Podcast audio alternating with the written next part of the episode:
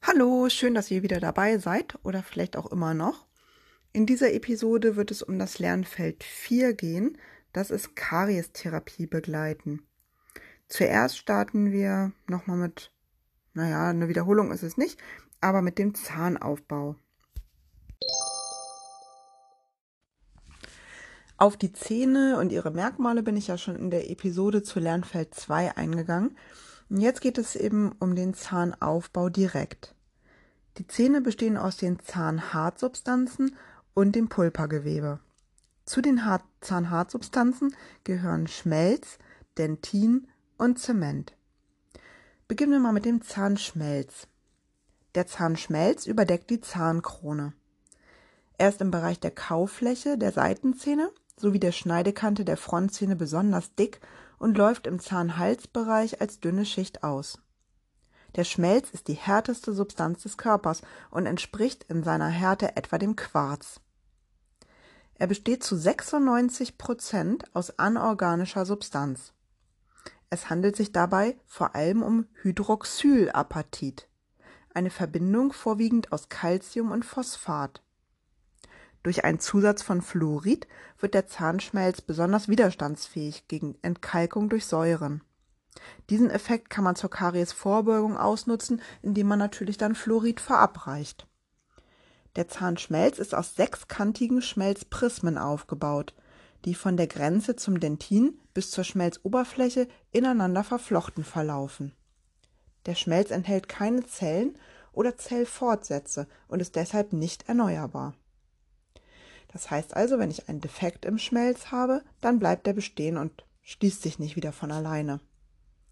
Die schmelzbildenden Zellen, das sind die Ameloblasten bzw. Adamantoblasten, die gehen nach der Bildung des Zahnschmelzes zugrunde. Jeder Ameloblast hat zuvor ein Schmelzprisma aufgebaut. Das Zahnbein, das Dentin, bildet die Hauptmasse der Zahnhartsubstanzen. Es ist die zweithärteste Substanz des Körpers und ist im Bereich der Krone vom Zahnschmelz und im Bereich der Wurzel vom Wurzelzement bedeckt. Im Inneren liegt die Zahnpulpa. Das Zahnbein besteht wie Zahnschmelz aus Hydroxylapatit. Hierbei ist die anorganische Substanz jedoch etwas geringer ähm, und beim Dentin sind es nur 69 Prozent, da es von den Zellfortsätzen der Odontoblasten durchzogen wird. Die Odontoblasten sind die dentinbildenden Zellen. Sie liegen in der Pulpa am Rand zum Dentin hin und haben Zellfortsätze, die in kleinen Kanälchen durch das Dentin verlaufen. Diese Odontoblastenfortsätze werden auch Thomas-Fasern genannt. Sie schwimmen innerhalb der Dentinkanälchen in einer Flüssigkeit, diese nennt sich Dentinliquor. Zusammen mit vereinzelten Nervenfasern können durch dieses System von Dentinkanälchen Schmerzreize vom Dentin zur Pulpa geleitet werden. Die Zahl der Dentinkanälchen ist dabei in der Nähe der Pulpa deutlich größer als zum Schmelz hin.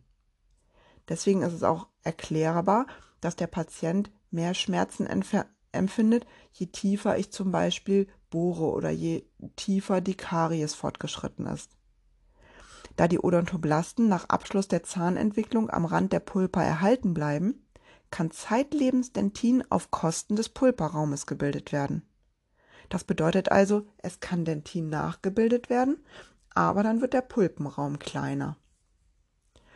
Das regulär nach Abschluss des Wurzelwachstums gebildete Dentin mit normaler Struktur wird als Sekundärdentin bezeichnet.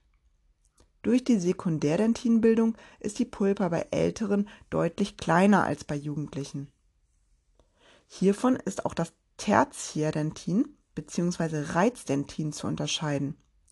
Dieses Tertiärdentin wird eben auf einen Reiz hin als Abwehrreaktion gebildet.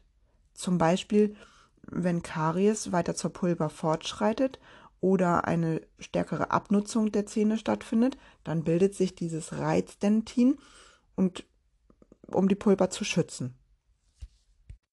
Im Bereich der Wurzel wird das Dentin vom Wurzelzement bedeckt, vom Zementum.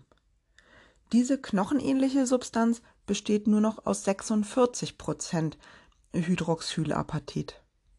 Wurzelzement wird von Zementoblasten gebildet. Die Zementschicht ist im Bereich des Zahnhalses sehr dünn und wird zur Wurzelspitze hin dicker. Im Wurzelzement sind die zum Alveolarknochen ziehenden Fasern des Zahnhalteapparates verankert. Wurzelzement hat somit eine wichtige Aufgabe für den Halt des Zahnes, ist also auch Bestandteil des Zahnhalteapparates. Bei vermehrter funktioneller Belastung kann Wurzelzement, wie Dentin auch, äh, noch nach Abschluss der Zahnentwicklung gebildet werden. Also die Zahnhartsubstanzen sind Zahnschmelz zu 96 Prozent anorganisch, dann das Dentin zu 69 Prozent anorganisch und das Wurzelzement zu 46 Prozent anorganisch. Im Inneren des Zahnes befindet sich das Zahnmark, die Pulpa. Man unterscheidet dabei die Kronenpulpa von der Wurzelpulpa. Die Kronenpulpa hat kleine Ausläufer, also sogenannte Pulpenhörner, die etwa so angeordnet sind wie die Höcker der Kaufläche. Die Schneidezähne haben ein mesiales und ein distales Pulperhorn. Beim Jugendlichen sind die Pulperhörner besonders ausgeprägt. Die Wurzelpulpa ist deutlich schmaler als die Kronenpulpa. An der Wurzelspitze hat sie über ein kleines Loch, das Foramen apicale, Verbindung zum Alveolarknochen für den Durchtritt eines Nerven sowie von Blut- und Lymphgefäßen. Die aus lockerem Bindegewebe bestehende Pulpa kann somit das Dentin ernähren. Solange die Pulpa intakt ist, lebt der Zahn, ist also vital. Nur die vitale Pulpa hat die Fähigkeit, Dentin neu zu bilden, um so auf äußere Reize zu reagieren. Die Dentin bildenden Zellen befinden sich dazu an der Außenfläche der Pulpa zum Dentin hin. Das hatte ich ja eben schon mal gesagt.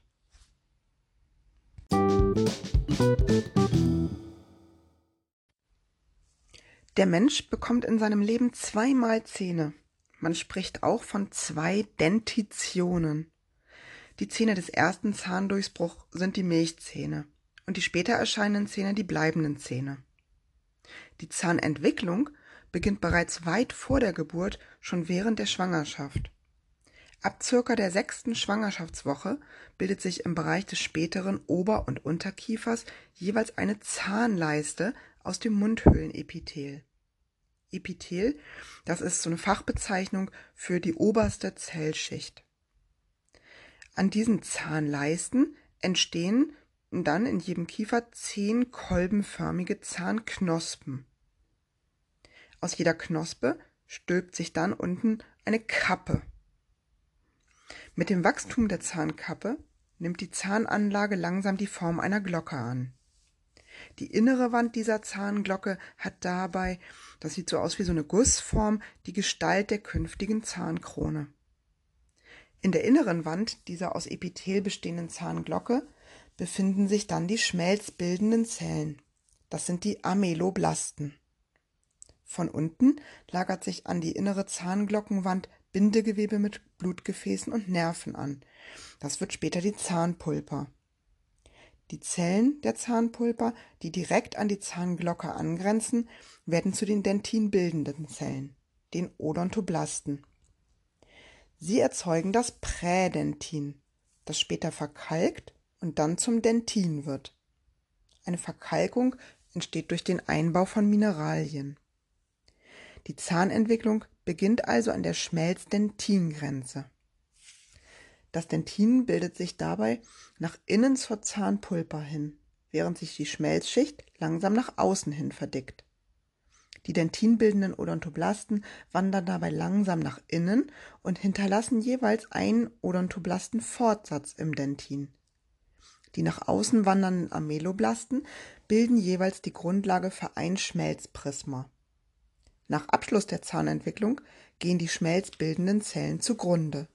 Das bedeutet, es kann kein weiterer Schmelz gebildet werden. Also nochmal zusammenfassend.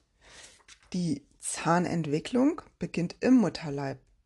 Erst bildet sich eine Zahnleiste aus.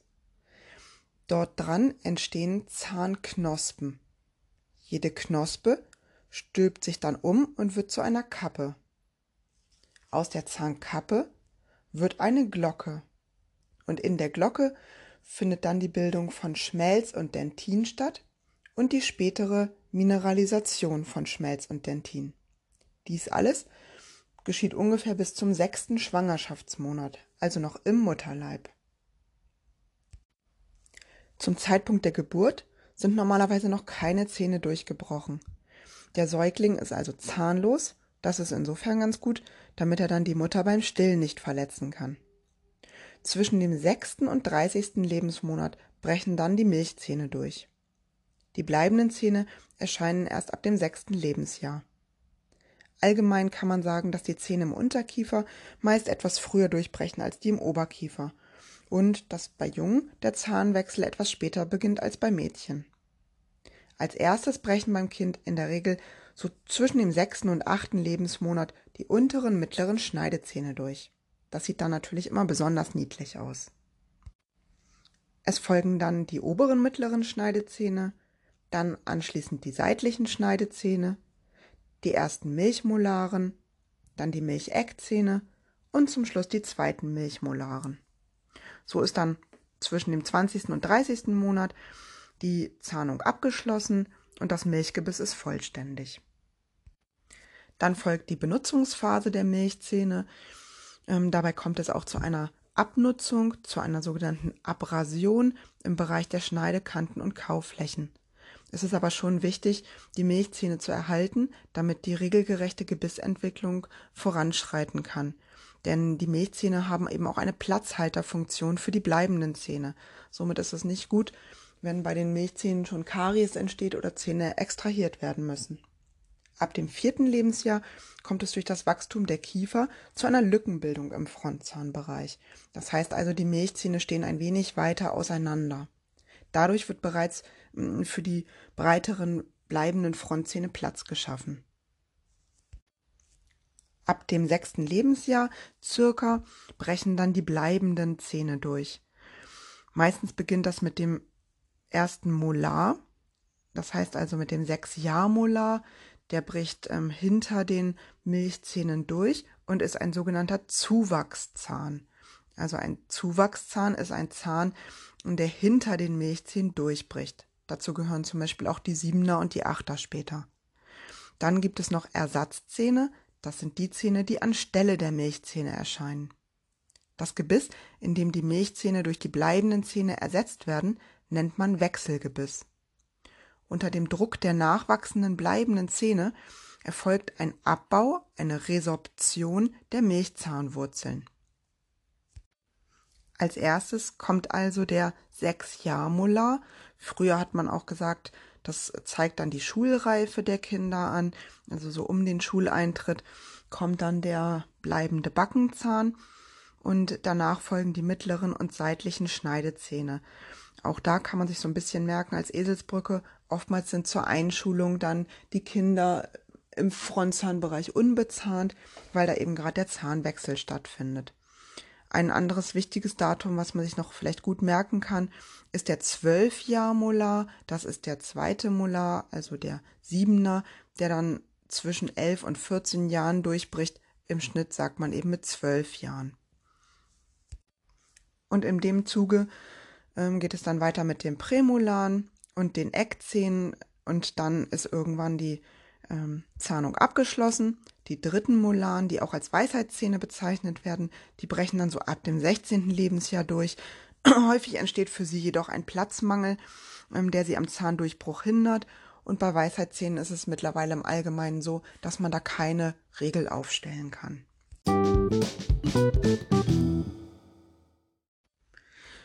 Okay, ich hatte ja eben gesagt, dass die Zähne aus den Zahnhartsubstanzen bestehen und dem Pulpergewebe. Zu den Zahnhartsubstanzen gehören Schmelz, Dentin und Zement. Und jetzt im Folgenden geht es dann um die Krankheit, die am weitesten verbreitet ist im Bereich der Zähne und das ist die Karies. Karies beginnt an der Zahnoberfläche im Bereich vom Schmelz und kann dann in die Tiefe zum Dentin fortschreiten und die Karies kann dann auch zur Erkrankung der Pulpa führen und schließlich sogar zum Verlust des Zahnes. Durch Karies verloren gegangene Zahnhartsubstanz kann vom Körper nicht mehr ersetzt werden. Das heißt also, um ein Fortschreiten der Karies zu verhindern, ist eben tatsächlich eine Therapie notwendig und der kariöse Defekt muss beseitigt werden und der Zahn muss wieder aufgebaut werden. Karies wurde schon 1889 entdeckt und ähm, dort hat der äh, Mikrobiologe Willoughby Dayton Miller schon die grundlegende Theorie aufgestellt, äh, wie Karies entsteht und hat wissenschaftliche Untersuchungen durchgeführt. Willoughby Miller war ein Mikrobiologe und der hat herausgefunden, dass Karies ein chemisch parasitärer Vorgang ist und diese Erkenntnis gilt im Prinzip bis zum heutigen Zeitpunkt. Also schon 1889 ist das äh, quasi erforscht worden. Für die Entstehung von Karies müssen vier ursächliche Faktoren zusammentreffen. Fehlt nur eine dieser Faktoren, so kann keine Karies entstehen. Das heißt also, dieses Zusammenspiel der Faktoren muss definitiv gegeben sein. Zusätzlich gibt es noch weitere beeinflussende Faktoren, die das vielleicht begünstigen können, ähm, dass Karies entsteht. Aber ganz grundsätzlich müssen die vier Faktoren vorhanden sein. Und das ist einmal der Zahn oder auch die Anfälligkeit des Zahnes. Das sind Mikroorganismen, in diesem Falle Bakterien. Das ist Substrat, also Nahrung, vor allen Dingen für die Mikroorganismen. Und es ist Zeit. Und daraus lässt sich eben ableiten, dass Karies entsteht, wenn Mikroorganismen sich auf einem Zahn bei vorhandenem Substrat für längere Zeit festsetzen können. Durch den Bakterienstoffwechsel wird die Nahrung dabei zu Säure abgebaut und diese Säure bewirkt dann eine Entkalkung der Zahnhartsubstanzen. Wir haben in der Mundhöhle Bakterien vorhanden, die unter bestimmten Umständen krankmachend sein können. Das heißt also nicht immer, ähm, aber sie können dann äh, krank machen, wenn bestimmte Bedingungen vorherrschen. Und besonders wichtig für die Entstehung von Karies sind die Streptokokken, im Speziellen der Streptococcus mutans. Und ähm, wenn es so ist, dass die Bakterien, die sich bei uns in der Mundhöhle befinden, bei mangelhafter Zahnreinigung und für sie eben günstiger Nahrungszufuhr, das heißt überwiegend auch Zucker, wenn die sich dann eben auf den Zähnen festsetzen können, dann entsteht Zahnbelag, auch Plaque genannt oder auch Biofilm. So setzen die sich dann da fest und das begünstigt die Kariesentstehung. Für die Bakterien günstige, leicht verdauliche Nahrung besteht aus sogenannten niedermolekularen Kohlenhydraten. Das sind im Prinzip Einfachzucker. Dazu gehört vor allem der in der Nahrung häufig vorkommende Haushaltszucker, also Saccharose. Das ist zum Beispiel ein Doppelzucker, der besteht aus je einem Molekül Glucose und Fructose. Der Bakterienstoffwechsel ist in der Lage, diese Saccharose aufzuspalten und nutzt die dann zur Energiegewinnung. Dabei entsteht Säure, im speziellen Milchsäure. Gleichzeitig bilden die Bakterien eine richtig zäh klebrige Masse und das ist dieser Zahnbelag, also Plaque, und verfestigt sich dann auf den Zähnen. Die Definition für Plaque ist, Plaque ist ein fest anhaftender, nicht abspülbarer bakterieller Belag. Er muss also mit einer geeigneten Zahnbürste oder auch mit Zahnseide entfernt werden. Man kann nicht im Prinzip einfach nur den Mund spülen. Das funktioniert nicht, da Plaque ebenso festhaftet. Im Gegensatz zur Plaque gibt es noch Materia alba. Das sind lockere, weißlich-gelbe, nicht so strukturierte äh, Belege von Mikroorganismen, abgestoßene Epithelzellen und Blutzellen und Materia alba befindet sich hauptsächlich in Schlupfwinkeln.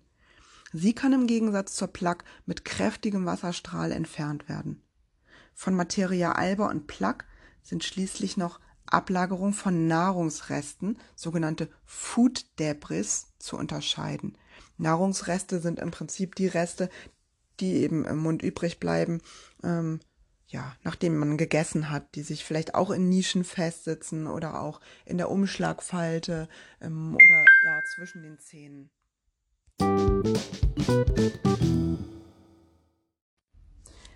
Es gibt einige Faktoren, die Karies fördern und es gibt auch Faktoren, die Karies hemmen. Karies fördernde Faktoren sind zum Beispiel niedermolekulare Kohlenhydrate, große Plaquemengen, ein hoher Anteil von Kariesbakterien, das war ja zum Beispiel der Streptococcus mutans, Zahnfehlstellungen und Zahnfehlbildungen, eine Mundatmung oder auch Mundtrockenheit, und es gibt auch indirekte Faktoren, die Karies fördern, zum Beispiel der Beruf, die soziale Lage oder die Lebensweise und auch chronische Krankheiten. Zu den Karies hemmenden Faktoren gehören eine hohe Speichelfließrate, eine hohe Pufferkapazität des Speichels, die Remineralisation durch den Speichel, die Selbstreinigung durch die Muskeltätigkeit, eine sorgfältige Mundhygiene und eine regelmäßige Fluoridierung. Auf einige von den Faktoren gehe ich jetzt noch mal ein bisschen genauer ein. Und zwar als erstes der Speichel. Beim Erwachsenen werden täglich 0,5 bis 1,5 Liter Speichel gebildet. Der Hauptanteil wird dabei von den drei großen, paarig angeordneten Speicheldrüsen abgesondert. Da erinnert ihr euch vielleicht noch, das kam schon in Lernfeld 2 vor. Das ist einmal die Ohrspeicheldrüse, die Unterkieferspeicheldrüse und die Unterzungenspeicheldrüse. Der Speichel enthält zu 99 Prozent Wasser. Zudem sind auch noch Salze vorhanden, zum Beispiel eben Natrium, Kalium, Calcium, Phosphat oder auch Fluorid. Es sind Eiweiße im Speichel vorhanden. Ähm, davon sind einige auch Muzine, das sind sogenannte Schleimstoffe. Zudem gibt es dann natürlich noch abgeschilferte Epithelzellen der Mundschleimhaut, Blutzellen und Bakterien. Speichel hat eine Vielzahl von Aufgaben. Zunächst feuchtet er mit seinem hohen Wasseranteil die Mundhöhle an. Dabei hat der Speichel eine reinigende, eine leicht antibakterielle Spülwirkung und kann auch gleichzeitig Geschmacksstoffe aus der Nahrung lösen. Die Schleimstoffe im Speichel machen die Nahrung gleitfähig für den Schluckvorgang. Hierbei ist auch wichtig, äh, dass im Speichel das Enzym Alpha-Amylase vorkommt und das leitet die Kohlenhydratverdauung ein. Für die Zähne haben vor allen Dingen folgende Eigenschaften große Bedeutung. Da wäre zum einen die Spülfunktion. Speichel kann den Zahnbelag nicht auflösen, aber die Zucker- und Säurekonzentration auf der Zahnoberfläche durch die Spülwirkung verringern. Diese Spülwirkung nimmt jedoch mit zunehmender Dicke des Zahnbelags ab. Der Speichelfluss wird zum Beispiel durch Kauen sowie Reizung der Geschmacksrezeptoren, also beziehungsweise der Sinnesnerven, wenn man an Essen denkt, angeregt. Die Speichelfließrate kann zum Beispiel bei Patienten auch bestimmt werden. Dann gibt es noch die Pufferkapazität. Dünn fließender Speichel kann im Mund befindliche Säure neutralisieren und somit eben auch das Kariesrisiko vermindern. Diese Wirkung wird auch als Pufferung von Säuren oder eben Pufferkapazität bezeichnet. Die Säuren können dabei aus der Nahrung stammen oder eben als Stoffwechselprodukt beim Abbau von Zucker durch die Bakterien entstehen. Die Pufferkapazität ist bei den Patienten unterschiedlich. Das heißt, bei einigen kann der Speichel mehr Säure neutralisieren als bei anderen. Das ist im Prinzip individuell, von Patient zu Patient eben unterschiedlich und das kann man durch Bestimmung des pH-Wertes ermitteln. Und als letzte Funktion ähm, hat der Speichel die Remineralisation. Das heißt also, die im Zahnschmelz vorhandenen Bestandteile wie Calcium, Phosphat und Fluorid können mit dem Speichel in Lösung gehen. Einerseits kann das zu einer Entkalkung, also zu einer Demineralisation führen. Andererseits können Calcium, Phosphat und Fluorid aus dem Speichel auch in den Spelz eingebaut werden. So kommt es dann zu einer Remineralisation und äh, die kann eben diese Entkalkung im Anfangsstadium rückgängig machen. Die Remineralisation wird zusätzlich durch eben Fluoridzusatz und sorgfältige Plaqueentfernung beschleunigt. Zwischen dem Speichel und der Zahnoberfläche findet somit ein ständiger Austausch von eben Calcium, Phosphat und Fluorid statt. Das macht man sich dann auch im Rahmen der Prophylaxe zunutze. Auf den Zähnen befindliche Plaque kann durch die Speichelbestandteile verkalken, wodurch Zahnstein entsteht. Zahnstein setzt sich dabei im Wesentlichen aus Calciumphosphat zusammen, das mit Geweberesten und Mikroorganismen vermischt ist.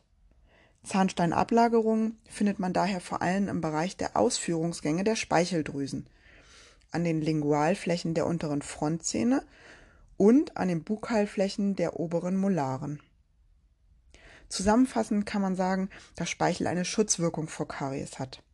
Eine Kariesentstehung wird aber begünstigt, falls man eine verminderte Speichelmenge hat, einen sehr stark zähen, also mukösen Speichel, einen Mangel an Kalksalzen im Speichel oder auch eben eine verminderte neutralisierende Wirkung des Speichels.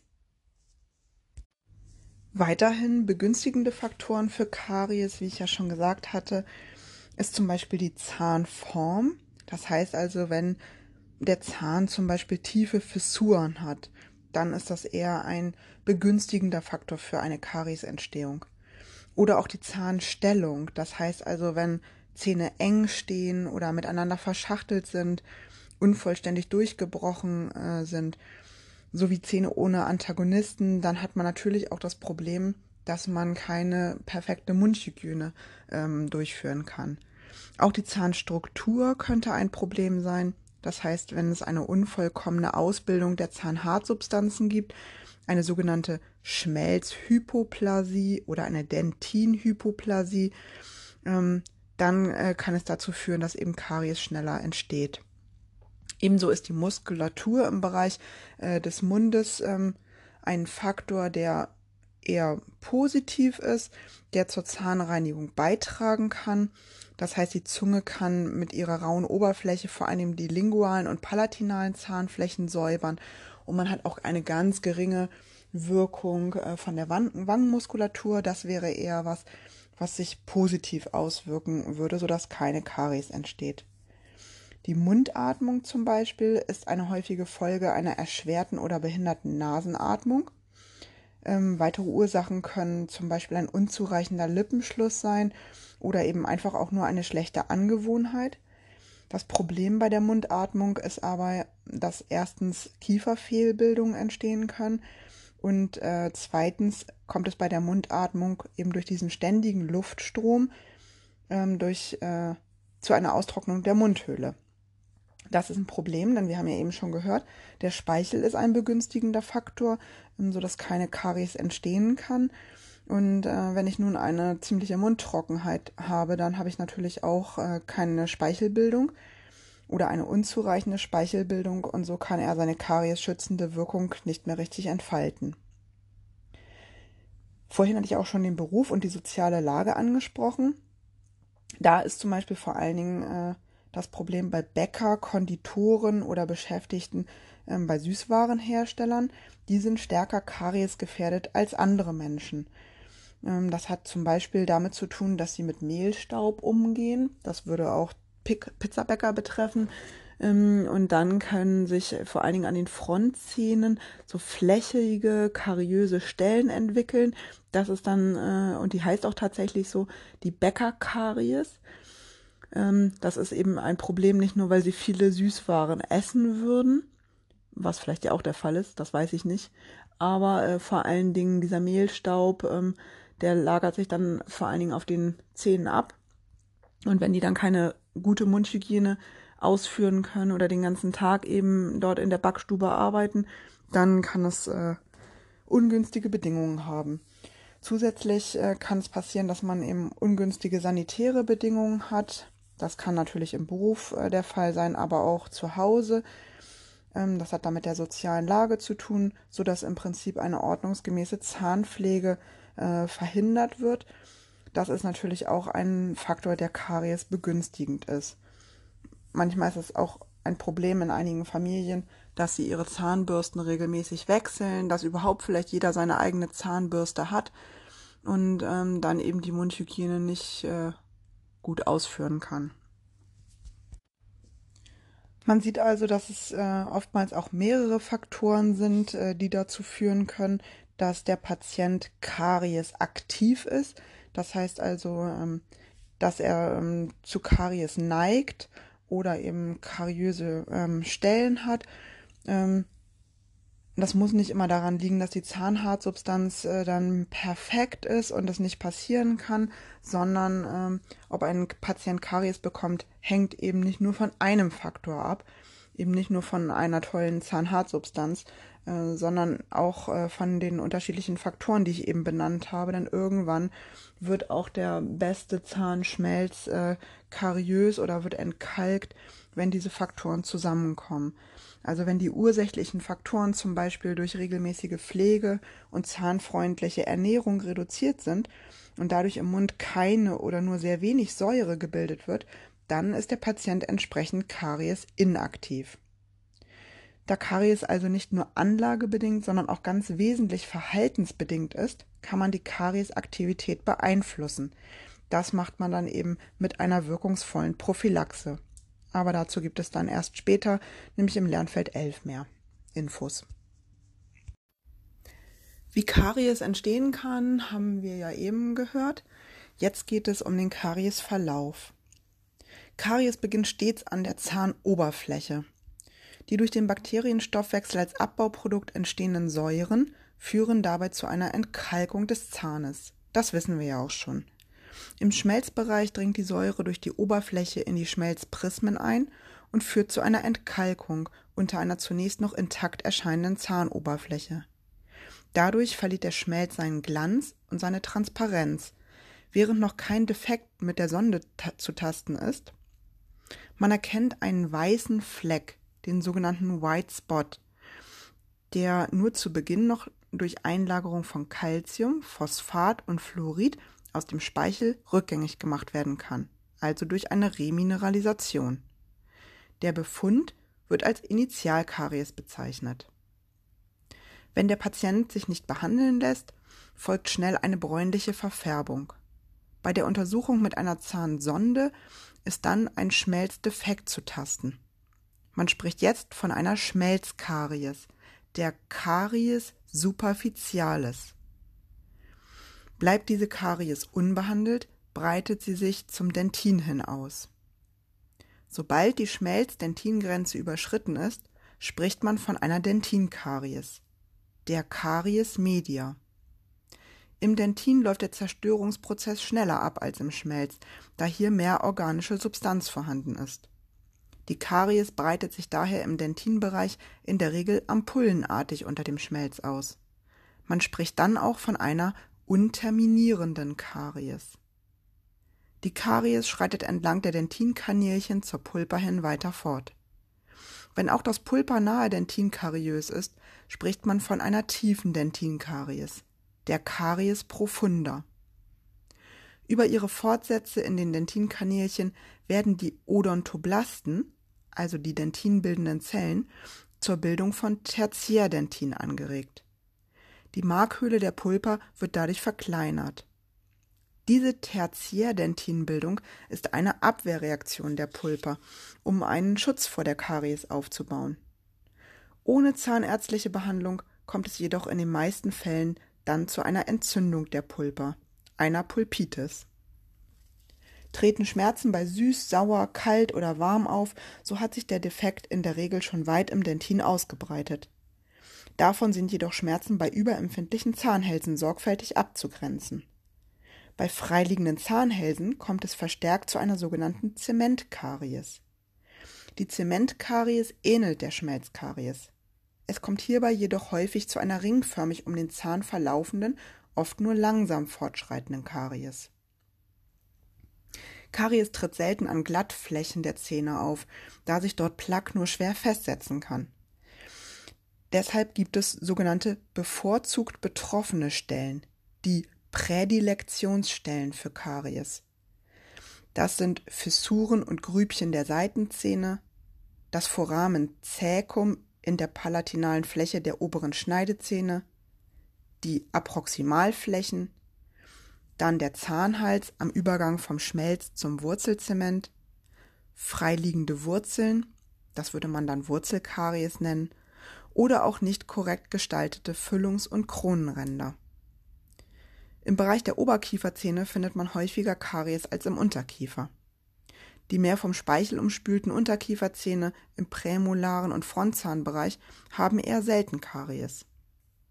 Insgesamt kommt Karies verstärkt im Bereich der Molaren vor, wobei die ersten Molaren am häufigsten kariös sind, da sie bereits mit dem sechsten Lebensjahr durchbrechen.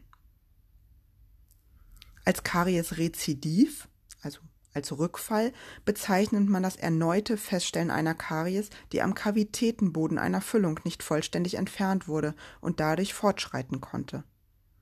Ein Karies-Rezidiv kann durch ein Röntgenbild erkannt werden, bei der Entfernung einer Füllung oder wenn die Karies mittlerweile bis zur Oberfläche ausgedehnt ist.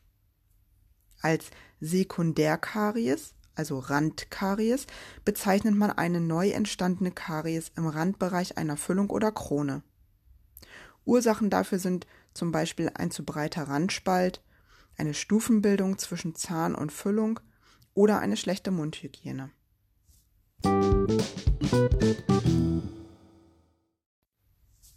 Von den Vorgängen bei einer Karies sind Abrasionen und Erosionen sorgfältig zu unterscheiden.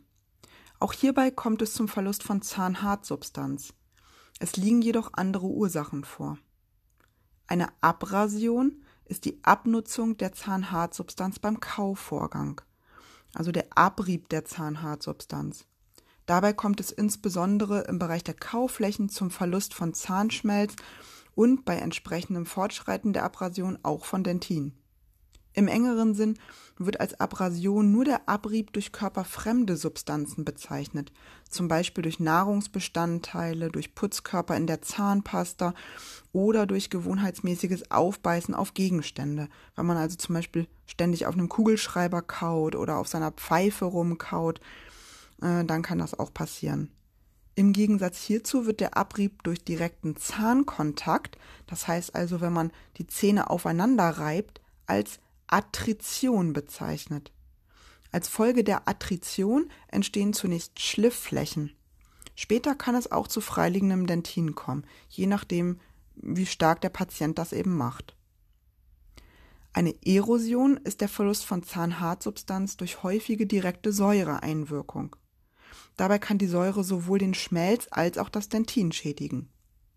Säuren lösen die Zahnoberfläche durch Demineralisation auf, das wissen wir ja nun.